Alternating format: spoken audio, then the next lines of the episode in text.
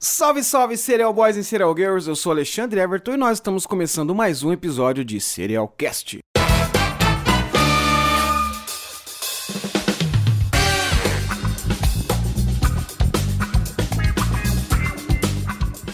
Fala aí galera, como é que vocês estão? Todo mundo bem? Espero que todos estejam fisicamente, mentalmente e espiritualmente bem. É um prazer enorme começar mais um episódio aqui pra vocês. E hoje eu tô sozinho, hoje não tem participação. Ninguém quis participar comigo. Brincadeira. Não deu tempo de armar uma participação para esse episódio, mas jamais que eu deixaria vocês sem um episódio. Então, hoje eu vou falar sobre ele, Virgulino Ferreira da Silva, Lampião, o rei do cangaço. E é um assunto que eu quero falar bastante tempo, porque eu acho muito legal a história do Lampião, muito, uma história muito curiosa, uma história muito interessante. E eu preparei um, um, uma pauta aí totalmente especial para vocês para conseguir fazer esse episódio legalzinho. E hoje, como eu tô aqui sozinho, só tá eu e o Zeus latinando no fundo aí, não sei se vocês estão conseguindo ouvir, mas ele gosta de participar com a gente aqui. não tem muita resenha, então vamos para aqueles recadinhos que não faz mal para ninguém ou para quase ninguém. Vamos lá.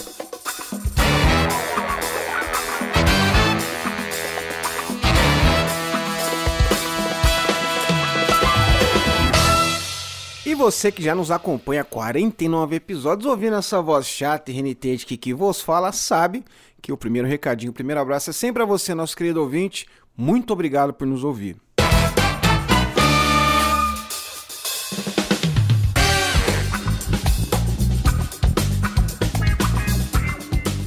Você que está chegando agora, está ouvindo o podcast pela primeira vez, saiba que lá no nosso Instagram a gente tem uma resenha sensacional toda semana, que é a charadinha que eu faço com todo carinho e com toda a minha inteligência para tentar trollar vocês. Às vezes consigo e maioria das muitas vezes não consigo, mas é muito legal que rola um bate-papo bem divertido lá. Então, se você ainda não nos segue, vai lá no Instagram, arroba serialcastpodcast, arroba serialcastpodcast no Instagram, no Facebook também, arroba serialcastpodcast.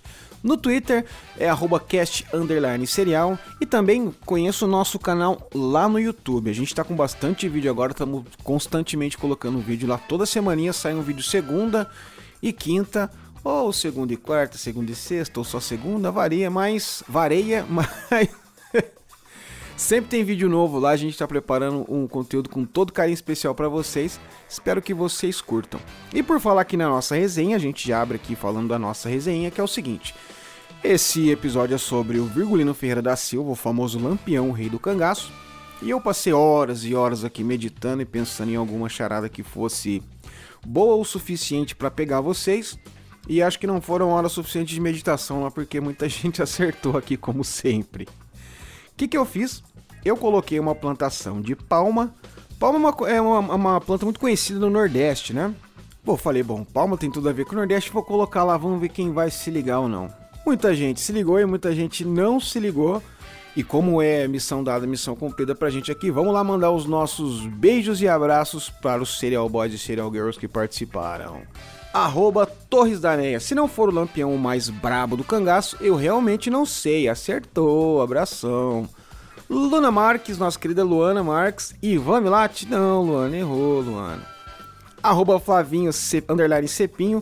Tô com a turma, Lampião. Se for, excelente escolha porque é uma baita história. Ou seria Canudos? Não sei. Mas temos pipoca esperando o episódio. É isso aí, Flavinha. Acertou. Foi com a galera, acertou. e Canudos também tá na manga, hein, pra gente fazer um episódio sobre Canudos que é muito legal. Arroba Natália Castro 86. Lampião? Não tenho certeza. Tenho certeza porque você acertou. Abração arroba Geneverland. Que que é isso? É para ligar mesmo? Cactus lembra sertão. Será? Lembra lampião. Ficarei com os companheiros aí porque dessa vez você superou. Olha aí, meu talento reconhecido aí. Obrigadão, Geneverlands, abraço. Arroba Thiago Moraes. Só consegui lembrar da Juliette, não faço a menor ideia. Cara, o pessoal tudo falando da Juliette, eu, eu juro por Deus que eu nem sei o que, o que, que aconteceu. Só sei que a Juliette é a menina que ganhou o Big Brother, né? Eu não acompanho muito não dá tempo e tal. Mas eu acho que ela falou alguma coisa a ver com cacto, com, com palma, sei lá, porque um monte de gente falou isso aqui. Arroba Lambrito, underline, o melhor, o cangaço. É, o cangaço, lampião, isso aí, abração. Arroba Ani Arruda V. Eu cheguei a sonhar com essa dica. O Ale colocava mais duas só porque essa tava difícil. Não faço ideia dessa vez. Olha aí, tô até mexendo com o sono da galera, hein? Abração, querida. Arroba Renatão, Lampião já foi incisivo, acertou, abração. Arroba LucasCM3L, não tenho a menor ideia. Sou um novo serial boy, né? Serial boy na turma. Abração para vocês. Abração, Lucão, seja muito bem-vindo aí. Obrigado por ouvir a gente e participa mais da resenha aí. Arroba Aniele Lima. Gente, acho que nem o Google me salva. É, então, eu descolei que vocês estavam dando uns baratinhos usando o Google Lens. Eu falei, eu não vou mais dar essas, esses mole, não. Vou dar um. Né, um xalalá, como diz o pessoal do sul lá, e vou. Aí agora tô, tô conseguindo driblar até o Google Lens. Arroba Eli underline Bernardo, underline Bernardo, Lampião, Rei do Cangaço. Isso, abração. Arroba Ronaldo Bobeda, Lampião e Maria Bonita, abração. Arroba Gialino, Roberto Gonçalves da Silva, o famoso Diabo Loiro. É, mais ou menos, acho que o Diabo Loiro ele era um cangaceiro do Lampião, se eu não tiver enganado, né? Arroba ShinCKK. Hum, que cheirinho de não sei. Talvez Ivan Milati. Errou. Mas é o segundo que falou do Ivan Milati, né? O que será que o Ivan Milati tem a ver com cactos? Me expliquem aí depois aí no, no comentário. Arroba Janaína Esteda Costa. É sobre os fãs da Juliette? Até aqui não, por favor. Pois é, cara, eu não sei o que, que rolou. Depois eu vou pesquisar pra ver o que, que rolou com essa Juliette aí. Arroba Paulinho Underline Finance, Virgulino Ferreira da Silva ou talvez o Capitão Manuel Oliveira. Se não for nenhum dos dois, então não sei. Não, acertou, pô. Virgulino Ferreira da Silva, abração. Arroba JP Panzarini Lampião, isso aí, meu irmão, abração. Então esses foram Enola Holmes e Sherlock Holmes da semana. Parabéns a todos aí que participaram. Eu me esforcei ao máximo para fazer uma charada difícil, mas Acho que não foi suficiente, né? Mas semana que vem tem mais. Gente, quero mudar um, um recadinho rapidinho para vocês aqui. Que é o seguinte, domingo que vem, né? O próximo domingo, dia 6 do 6 de 2021, a gente vai comemorar um ano de podcast, um ano de Serialcast. Olha só que legal. E vai cair justamente no dia que a gente fez um ano, hein? E aí também vai ser o episódio de número 50. Então a gente tem dois motivos para comemorar. E vai ser um episódio muito legal, vai ter a participação do Edu. E se vocês quiserem mandar um áudiozinho pra gente para participar também desse episódio, manda aí, pode mandar lá no grupo do WhatsApp, que tem a link da bio lá no, no Instagram.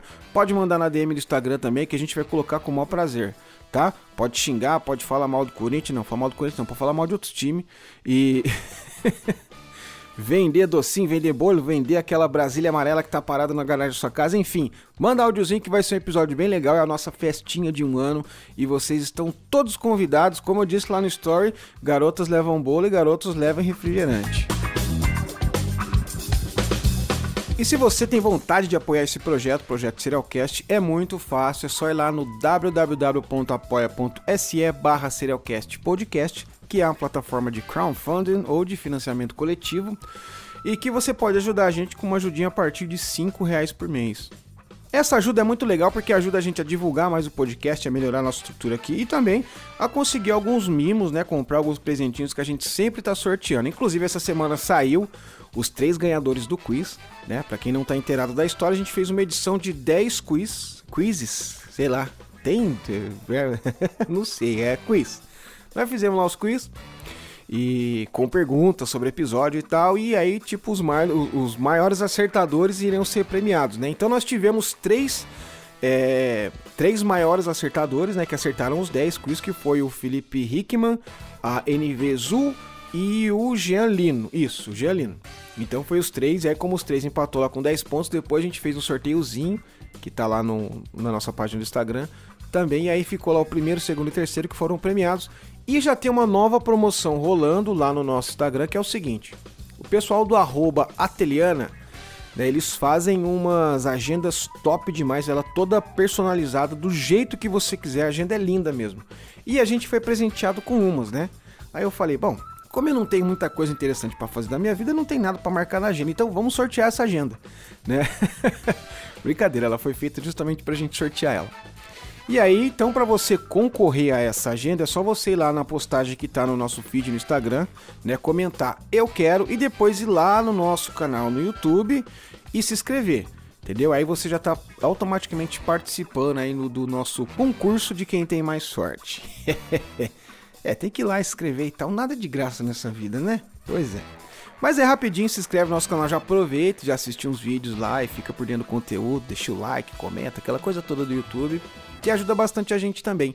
Né? E aí automaticamente você vai estar concorrendo a essa, essa agenda muito legal que o pessoal do Ateliana fez pra gente. Inclusive, se vocês quiserem conhecer o trabalho deles, é só ir lá no arroba Ateliana, com dois L's e dois N's, Ateliana, lá no, no Instagram que lá eles fazem agendas personalizadas do jeito que você quiser, para presentear alguém, para você fazer uma para você mesmo, ou para empresa e tal. Eles atendem o Brasil inteiro entrega e tem o site deles também lá na, na link da bio deles lá no Instagram. Então dá uma olhadinha no trabalho deles lá que é demais. E vamos agora para a nossa dica cultural da semana comigo, o sommelier de cultura dessa semana, porque não tem outro, né? Então vamos lá.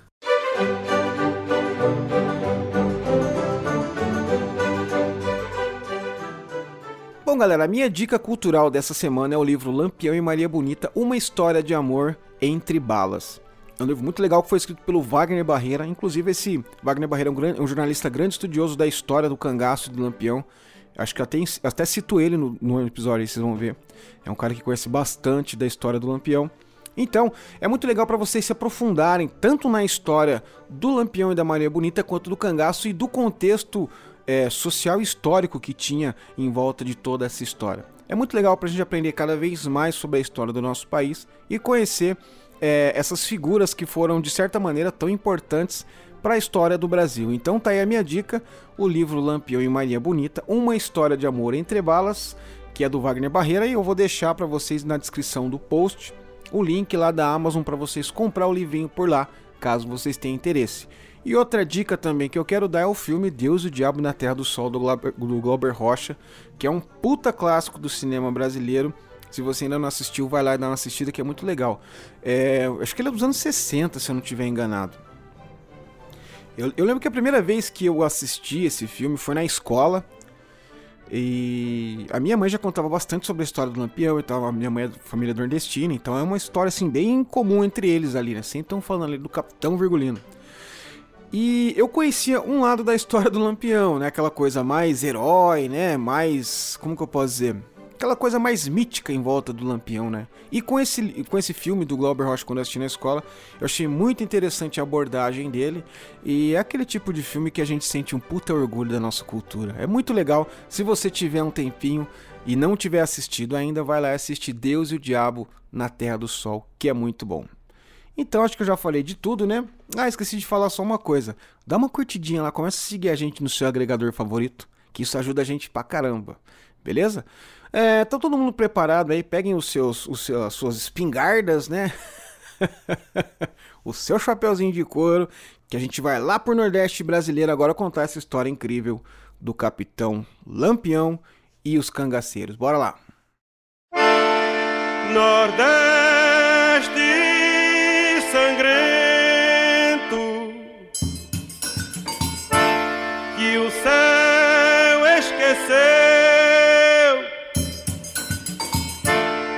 a prece dos homens no ar se perdeu. Até a esperança mudou sua cor, nem nos corações existe amor.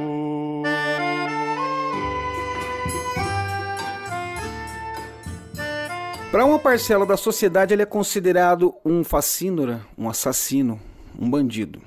Mas, para outra parcela da sociedade, talvez a população com a vida mais sofrida naqueles tempos, ele representou um herói, com valores como a bravura e a esperteza, e que roubava dos ricos para dar aos pobres, como se fosse uma espécie de Robin Hood da época, né? O Lampião foi uh, talvez um dos mais controversos personagens brasileiros do século XX e que ainda hoje mexe com o imaginário popular, com a sua história de vida recheada de mitos e um final tão trágico. Falar do Lampião para mim é muito legal porque, como eu já disse aqui no podcast, eu sou descendente direto de nordestinos. Minha avó era pernambucana, meu avô era lagoano, minha mãe pernambucana também veio para São Paulo muito cedo, mas essa história do a cultura do Nordeste sempre foi muito presente na minha família. Então, obviamente que eu cresci ouvindo muito a história do Lampião. E sempre foram histórias fascinantes, né? Essa história da bravura, a história das lutas, né? O lance dele soar como se fosse uma espécie de um Robin Hood, né? Toda aquela mística que envolvia a figura do Lampião, eu cresci ouvindo isso aí e creio que muita gente também cresceu ouvindo, né? Ele sempre causou muito fascínio. Entretanto, quando resolvi fazer esse episódio, eu resolvi me despedir de toda essa essa memória afetiva das histórias que eu ouvia dele, porque é necessário encarar o Lampião como uma espécie de um subproduto social da época. Né? A gente não pode deixar aqui de falar que o Lampião, além de toda essa história que, que cerca a imagem dele, a figura dele, também por trás existe ah, todas as atrocidades que ele e o seu bando fizeram, né? Teve muito roubo, muita pilhagem, muito estupro, muito assassinato, muito sangue inocente derrubado. Então é necessário que a gente tenha essa visão, uh, vamos dizer assim, mais humanizada da figura do Lampião para conseguir entender quem foi essa figura. Né? E antes da gente começar aqui a falar diretamente da figura do Lampião, eu acho muito legal a gente contar um pouco sobre o contexto que ele vivia, que era uma fase, uma época que ficou conhecida como o cangaço. É, e essa época ela começou entre os séculos 18 e durou até mais ou menos meados do século XX. Né? Durou aí mais ou menos até 1938, 1940. Né? E esse cangaço ele foi uma onda de violência que invadiu a região nordeste do Brasil e foi desencadeada por grupos que ficaram conhecidos como cangaceiros. Esse nome cangaceiro tem uma certa, uma certa polêmica em volta dele. Alguns historiadores dizem que é por causa daqueles carros de boi que tinha aquela madeira que passava aqui atrás que eles chamavam de canga, né? E outros dizem também que era por conta de uma bolsinha, uma espécie de embornal que os cangaceiros é, carregavam, que se chamava canga. Então eles começaram a falar que quem era o portador da canga automaticamente era um cangaceiro.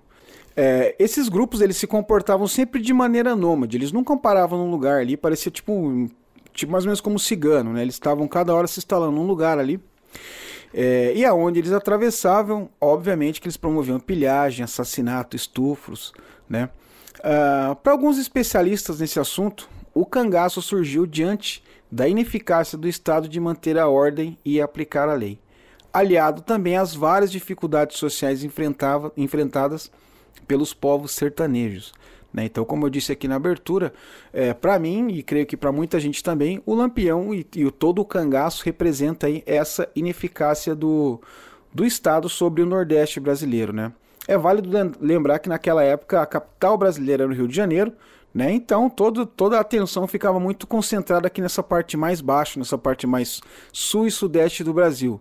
Né? E a parte de cima ali, norte e nordeste, acabava ficando um pouco aí largado, né? E com isso, obviamente, que começava a ter os problemas que o pessoal todo enfrentava, né? E já vinha de um histórico é, de, de, de, de guerra e tal, né? Que foi o caso do, da Guerra de Canudos, né? Que é um assunto bem interessante também, porque falar sobre Antônio Conselheiro, né? A gente vai preparar um episódio sobre ele também. Uh, e voltando aqui à história do cangaço, consta que o primeiro homem a agir como cangaceiro teria sido o Cabeleira, como era chamado José Gomes. Ele era nascido em 1751, numa cidade chamada Glória do Goitá, na, era uma cidade da zona da mata pernambucana. E ele aterrorizou a região e a cidade que ele morava ali na época. Já na questão que se refere ao primeiro bando de cangaceiros que se tem conhecimento, é, isso também é uma. Existem algumas teorias que divergem um pouco. Alguns historiadores é, alegam que o primeiro grupo foi do Jesuíno Alves de Melo Calado, que chamava-se Jesuíno Brilhante, que começou a agir por volta de 1870 ali nas proximidades da cidade de Patu, que fica entre a divisa dos estados do Rio Grande do Norte e da Paraíba. Né? E tem alguns outros historiadores que atribuem também esse primeiro grupo liderado, o primeiro grupo organizado de cangaceiros que era liderado pelo Lucas Evangelista, né? É, e ele atuou muito ali nos arredores da Feira de Santana, da cidade de Feira de Santana, entre os anos de 1828. Né? Ele foi preso junto com a quadrilha toda dele em 28 de janeiro de 1848, porque ele provocou mais ou menos durante 20 anos vários assaltos contra a população da Feira de Santana. Mas polêmicas à parte, um ponto em que todos os historiadores concordam é que com certeza o mais significante representante do cangaço foi sem dúvidas o Lampião. Virgulino Ferreira da Silva nasceu em 4 de junho de 1898 em Vila Bela, é a atual cidade de Serra Talhada lá no estado de Pernambuco. Mas tem também uma controvérsia sobre a data de nascimento dele, né? Segundo o historiador Antônio Américo de Medeiros, essa data pode ser 12 de fevereiro de 1900.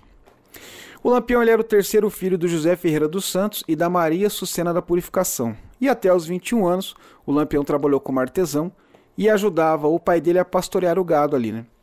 E apesar de morar numa localidade pobre, o Lampião ele era alfabetizado, tanto que a gente vê aqui em fotos e tal, que ele, utiliza, ele usava óculos, né?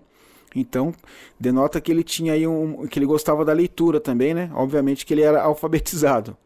É, e é uma coisa que é meio fora da curva naquela época, né? Porque era uma região muito pobre, era muito difícil quem fosse ali letrado, como eles costumavam falar, né? Letrado. Minha mãe dizia assim, meu avô falava assim também: ah, se fulano é letrado e tal. Bem legal, né? E foi nessa época, mais ou menos, por volta dessa idade de 20, 21 anos, que aconteceu uma tragédia muito grande que, a, que moldou a personalidade e a vida futura do Lampião. O que acontece é o seguinte, lá no Nordeste, as rixas entre as famílias eram muito frequentes, né? Na parte do sertão e tal, principalmente quando ouvia, envolvia questões relacionadas a limite de propriedade. Né? Sabe aquela coisa lá do, do dos Bacamarte, né? Que tem do. Eu não lembro que desenho que é, que tem o cara que ele fica tirando lá, e tem uma guerra, duas famílias entram em guerra por causa da terra. Foi mais ou menos o que aconteceu com a família do José Ferreira da Silva, o pai do Lampião, com um vizinho dele chamado José Saturnino. Então rolou muito tiroteio por conta dessas treta toda, né? E o que aconteceu? E aí o conflito ele teve um final quando um, um dos coronéis, né? Os coronéis, quem eram os coronéis? Os coronéis não tinha nada a ver com patente militar. O coronel era simplesmente ali o dono da terra, né? Era um sistema muito parecido com o feudalismo, até se a gente for prestar atenção, né? Porque tinha o dono da terra ali e o pessoal que vivia em torno ali, que era como se fossem os camponeses, né? Que viviam ali aos pés desses coronéis. Então, obviamente que eram homens muito, muito poderosos e tal. E eles também se envolviam nessas contendas, que foi o caso que aconteceu com a família do, do pai do, do Lampião, José Ferreira da Silva, com o vizinho dele, o José Saturnino. E o coronel que mandava ali na época deu a causa em favor do José Saturnino. É, e aí, com isso, a família do Virgulino passou a ser, ser perseguida, né? E nessa época a mãe dele faleceu e o pai dele foi morto pela polícia. O Lampião ficou puto da vida com isso, obviamente, e jurou vingança. Ele falou: vou me vingar, vou dar um jeito de me vingar em quem matou meu pai, de toda essa situação. E ele pegou o irmão, um irmão dele, deixou cuidando dos outros irmãos, né? Que ele tinha bastante irmão na época, não sei o número exato. Mas geralmente as famílias daquela época gostavam de fazer filho, né? Então provavelmente ele tinha um monte de irmão. É, e ele pegou mais dois irmãos dele e se juntaram a um grupo de cangaceiros que tinha ali na região, que era o grupo do cangaceiro Senhor Pereira, né? E foi bem nessa época aí que, em, em virtude da habilidade que ele tinha com a espingarda, que ele recebeu o apelido de Lampião. Alguns historiadores dizem que é porque ele dava, conseguia dar muitos tiros com rifle no escuro e aí iluminava tudo, então o pessoal passou a chamar ele de Lampião. Então ele passou a atuar no grupo do Senhor Pereira, né? Só que no ano seguinte, em 1922, o Senhor Pereira decidiu deixar de vez o cangaço. E com isso, o Lampião acabou assumindo esse grupo. E uma das primeiras investidas que o grupo do Lampião fez assim que ele se tornou líder, né, líder do bando ali, foi matar o informante que entregou seu pai à polícia. A primeira coisa que ele fez ali quando ele assumiu o poder foi colocar em prática essa vingança que ele havia jurado quando teve aquela tragédia com a família dele.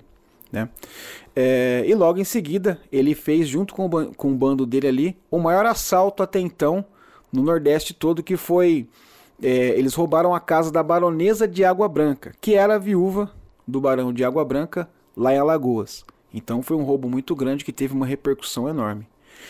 E daí começou a saga do Lampião por todo o Nordeste brasileiro, né? E ele passou a gerenciar, além do grupo de cangaceiros dele, outros grupos também, né? Então ele tinha ali o grupo principal dele e alguns subgrupos que eram liderados por parceiros dele, né? Como Curisco e como o Antônio de Ingrácia, ou Ingracia. Eu creio que seja Ingrácia, né? É, o Lampião ele passou a percorrer cinco estados brasileiros, sempre pilhando cidades.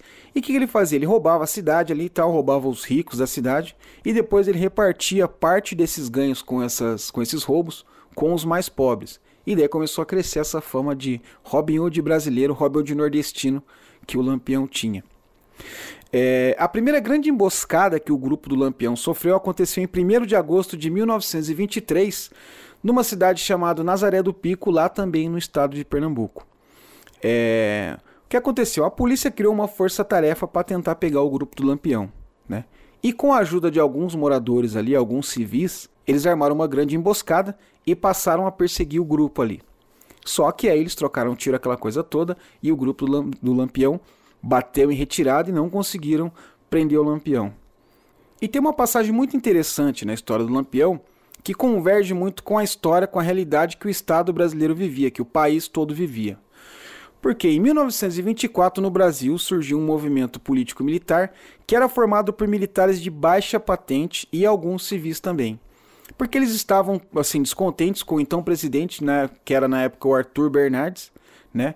E esse movimento ele foi liderado pelo Luiz Carlos Prestes e pelo Miguel Couto e ficou conhecido como a Coluna Prestes.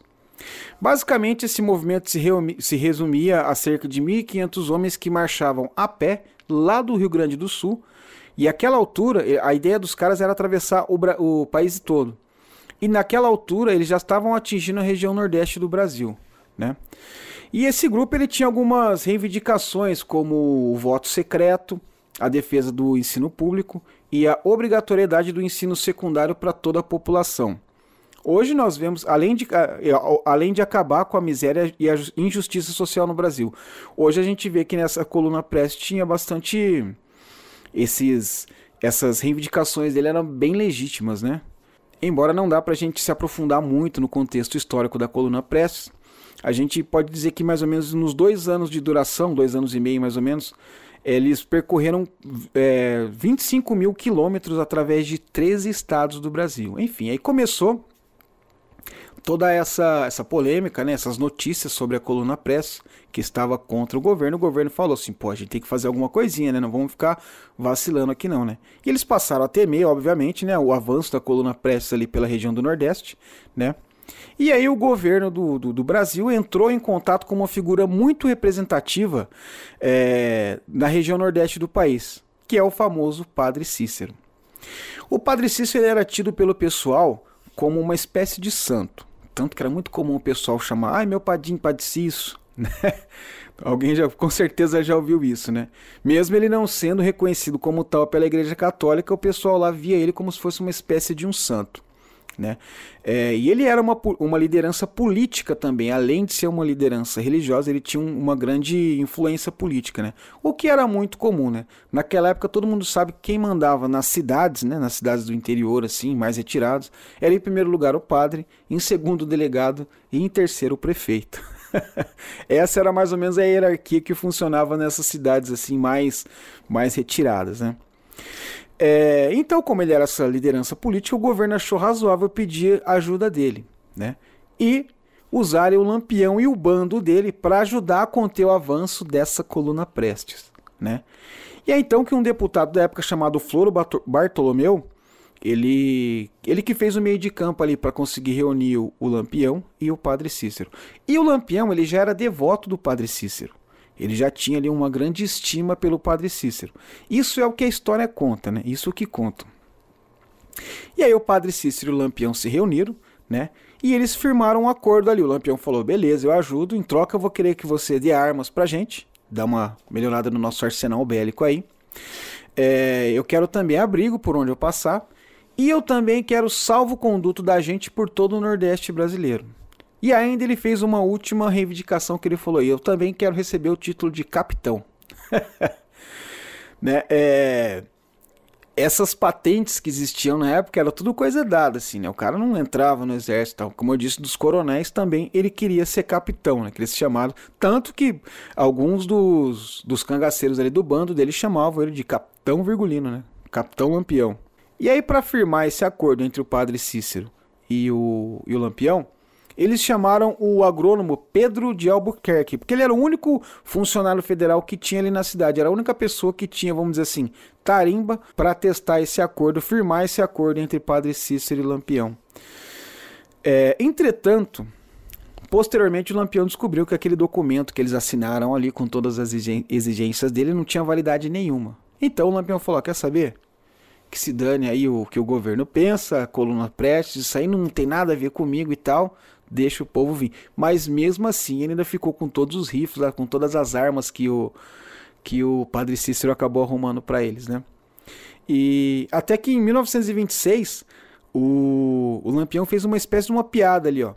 Tipo um desafio que ele fez em tom de zombaria. Ele chegou a enviar uma carta para o governador lá de Pernambuco, chamado Júlio de Mello, e falou assim: Cara, eu quero propor aqui que você divida o estado de Pernambuco em duas partes. E aí você faz assim: você escolhe uma parte e a outra parte, eu, você, o governador do, sertão, e você vai mandar na sua parte, eu mando na minha. então os caras imaginam: porra, o cara é abusado, né? Além de toda essa fama, essa mística que havia em torno do Lampião sobre ele ser muito bravo, muito corajoso, né? Ele tinha também a alcunha de ser muito estrategista. Né? E um exemplo disso é que em 1927 tinha um, um major cearense chamado Moisés Figueiredo. Ele estava com um exército de 400 homens né, para pegar o Lampião. Lembrando que nessa época eles chamavam a polícia de volante. Nessa força-tarefa que eles chamavam, que se reunia para pegar os cangaceiros, eram conhecidos como volante. Já os cangaceiros chamavam os policiais que, que compunham a volante de macacos. Então essa era a gíria deles, né? E esse Moisés Figueiredo estava lá com 400, 400 homens, né? E eles entraram em combate com o grupo do Lampião, que era formado na época por só 50 homens. Então ficou aquela historinha meio do filme 300, né? Acho que o Lampião chegou pra galera e falou: tem uma galera ali, o Curisco falou, quanto que é? Uns, uns 100? A Lampião, um pouco mais. 200? Um pouco mais. Eram 400 soldados contra só 50 homens do bando do Lampião. E eles estavam numa, numa localidade chamada Rio do Sangue. Então começou aquele, tiro, aquele tiroteio, né? Aquela, aquele embate todo e tal. Em certa altura do, do tiroteio, o Lampião ordenou que os homens dele ficassem em silêncio total. E aí os caras cataram e ficaram quietinhos ali. E aí a tropa do Major Figueiredo falou assim: porra, arrebentamos com todo mundo, né, cara? Já tá tudo quieto ali, morreu todo mundo. E começaram a avançar na caatinga dentro ali. Até que quando eles chegaram bem perto, o Lampião deu ordem, eles começaram a atirar de novo. E o que aconteceu? Os 400 homens do Major Figueiredo saíram em debandada, saíram correndo. E o grupo do Lampião se safou graças a essa estratégia do Lampião.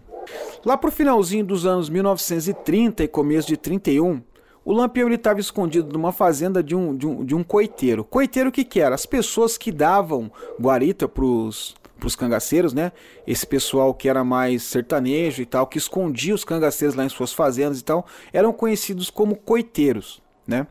E o Lampião estava lá escondido na, na, fazenda de um desses coiteiros quando ele conheceu uma mocinha chamada Maria Deia, que era carinhosamente chamada ali pelos familiares, pelos amigos de Neném também, né? E ela era casada com um sapateiro, só que ela se apaixonou perdidamente pelo Lampião e o Lampião se apaixonou por ela, né? Então o que aconteceu? Ela fugiu junto com o bando do Lampião. E foi a primeira mulher a integrar um bando de cangaceiros, né? E ela ficou conhecida também como Maria Bonita. E a partir daí, várias outras mulheres se juntaram ao bando também.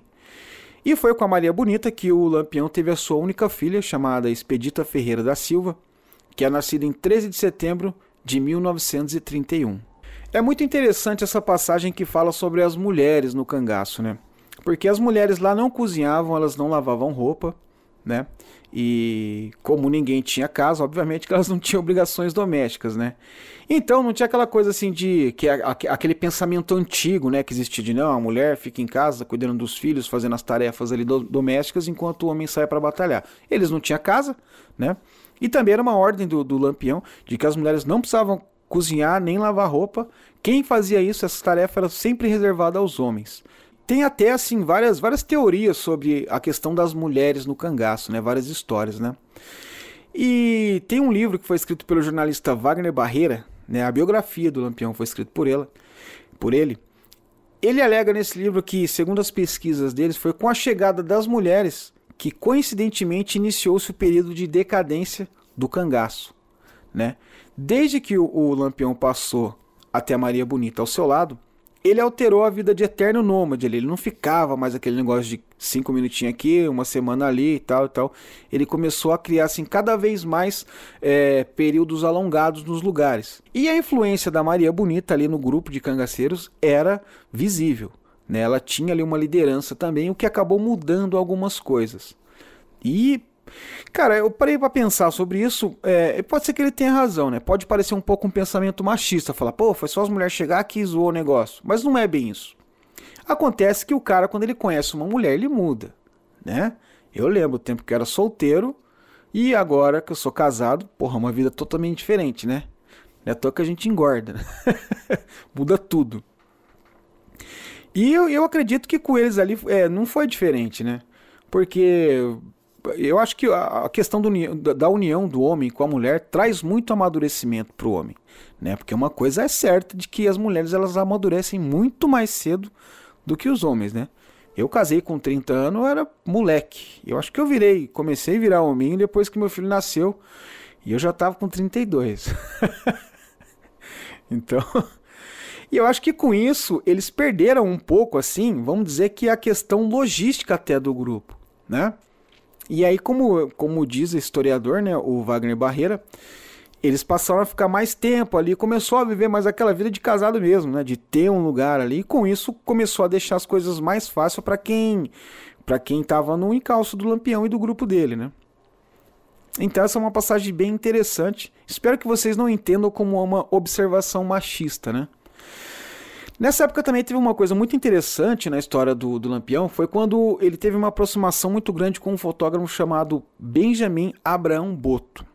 Né? E ele fez assim registros memoráveis sobre a vida cotidiana dos cangaceiros, porque até então era como se fosse uma espécie de um grupo secreto. As pessoas falavam muito sobre, as pessoas confabulavam sobre os cangaceiros, mas ninguém tinha acesso realmente à vida de um cangaceiro ali. E esse cara, uh, o Benjamin Abraão Boto, se aproximou deles e tirou várias fotos e tal, né? E o pessoal conta que esse trabalho do Benjamin Abraão Boto só foi permitido depois de uma minuciosa é, vistoria feita pelo próprio Lampião, em todos os equipamentos e tal, para ver se não era nenhuma emboscada ali, alguma coisa, né? Tanto que a primeira filmagem que foi feita desse, dessa época foi o próprio Lampião que pegou a câmera ali, ver como é que funcionava e tal, e filmou um, um jovem vendedor que tinha ali, né? Mascate, como eles chamavam na época, né? Então a primeira filmagem de, de toda essa série de filmagens e fotografias que tem da coleção do Benjamin foi o próprio Lampião que fez. Né? E isso está disponível na internet aí, cara. Todo, a maioria desses documentários que a gente vê sobre o cangaço são todas imagens do, do Benjamin Abraão Boto. Então entra o ano de 1937 e o Brasil está passando ali por uma série de reformas políticas e administrativas num período que ficou muito conhecido como Estado Novo. É um período que tem um contexto histórico também muito interessante e muito polêmico, né? E foi daí, com a instituição do Estado Novo, que a captura do Lampião passou a ser cobrada mais do que nunca, passou a virar uma questão de honra para o governo pegar o Lampião. E foi em 28 de julho de 1938 o Lampião e seu bando estavam escondidos numa localidade chamada Grota do Angico, quando eles foram surpreendidos por forças policiais, né, com a volante, né, como, como eles falavam na época, que eram lideradas pelo tenente José Bezerra. A localização exata da onde o grupo do Lampião estava acampado foi conseguida após uma delação de um daqueles coiteiros, né, aquele pessoal que, que dava guarita ali pro Lampião, chamado Pedro de Cândida que ele foi torturado e tal, passou por uma sessão de tortura para entregar aonde estava o destino do Lampião. E aí o tenente José Bezerra, junto com os soldados dele ali, armaram um ataque surpresa. Né? E esse ataque come começou ali pela madrugada e tal, e durou mais ou menos 15 minutos. E nesse ataque, 11 cangaceiros morreram, inclusive Lampião e a esposa dele, Maria Bonita. Eles tiveram os corpos deles degolados e o que, que, fizeram? Pegaram a cabeça deles, cortaram a cabeça de todos, jogaram o corpo no rio lá, desfizeram do corpo, pegaram a cabeça e passaram a exibir a cabeça do Lampião e do seu grupo em praça pública. Tanto que tem uma foto muito famosa que é na, é na escadaria de uma igreja em Alagoas, se eu não estiver enganado, em que eles colocam a cabeça ali deles, colocam as armas, aquelas roupas, né, o, o chapéuzinho de couro que eles usavam, né, toda a, a, a indumentária deles ali e colocaram lá para exposição pública. E além disso, eles também passaram a percorrer vários estados com as cabeças dos cangaceiros, tipo para mostrar, ó, vencemos o Lampião, vencemos o cangaço. Né? Como era uma questão de honra pegar ele, né? então fizeram todo esse show. É, isso é bem bizarro, cara, porque a cabeça do Lampião e dos cangaceiros ali, depois que foi feito essa tour aí, mostrando para todos esses estados do Nordeste, eles ficaram lá para observação num, num museu chamado Nina Rodrigues, lá na Bahia. E eles ficaram lá até 1969, quando eles foram reivindicados pela família do Lampião para que tivesse um enterro cristão, um enterro decente ali, né? E essa foi a morte física do Lampião. Porque a mística dele prevaleceu e até hoje tem, né? Tanto que tem vários filmes, vários livros, várias séries, né? A gente vê aquele filme renomadíssimo do Glaber Rocha, né? Deus e o Diabo na Terra do Sol, que conta a história do Lampião, a história do cangaço. E isso foi só aumentando a mística em volta do, do nome do Lampião. E eu acho muito interessante essa história porque a gente está muito acostumado, até aqui no, no, no, no, nosso próprio podcast, a falar muito sobre, sobre os americanos, sobre os bandidos americanos. Inclusive, no último episódio, eu estava conversando com o Bruno do Em Caso, né? E a gente estava até falando, a dica cultural dele daquele episódio foi sobre o filme Prenda-me Se For Capaz. A gente estava até brincando que depois tem certos filmes que a gente assiste que dá vontade de virar bandido, né? e a gente vê que tem uma história tão rica aqui na nossa cultura brasileira que talvez a gente não dê tanto valor, né? E se você pegar a história do Lampião, ela não perde nada para a história do americano. Não que eu esteja endeusando os atos que ele fez ou nada do tipo, mas foi um período que, um período histórico que entrou para a história, né? E que isso valoriza muito a história e um povo que tem história, ele consegue olhar para trás e consegue evitar muita coisa no futuro. Né? Um, um, povo que lembra da sua própria história. E se a gente vê que uh, nessa ausência do Estado, nessa ineficácia que o Estado tinha em manter as leis ali no Nordeste, porque não era muito interessante, as coisas estavam centralizadas aqui no lado mais sudeste, por conta da, do Rio de Janeiro ser a capital do Brasil, acabou deixando essa lacuna para a criminalidade crescer, para criar é, uma espécie de uma milícia, né, que se tornou o, o, os bandos de cangaceiros, né? Então isso abriu precedente para tudo isso.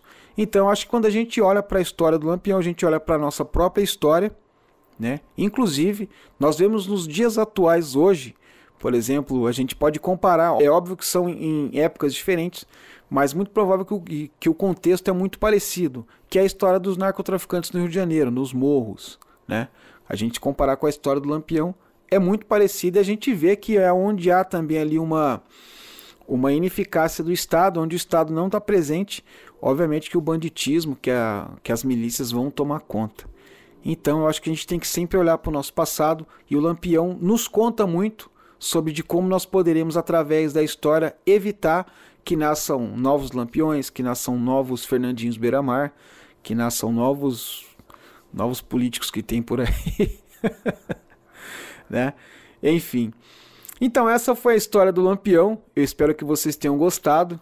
Né? Eu tentei aqui dar uma enxugada porque a história do Lampião é muito grande. Eu vou ficando por aqui, agradeço a sua audiência, a sua atenção até agora. Vou deixando aqui o meu beijo muito carinhoso para vocês. Espero que todos fiquem bem, fiquem com Deus. E até o próximo episódio de Serialcast. Nordeste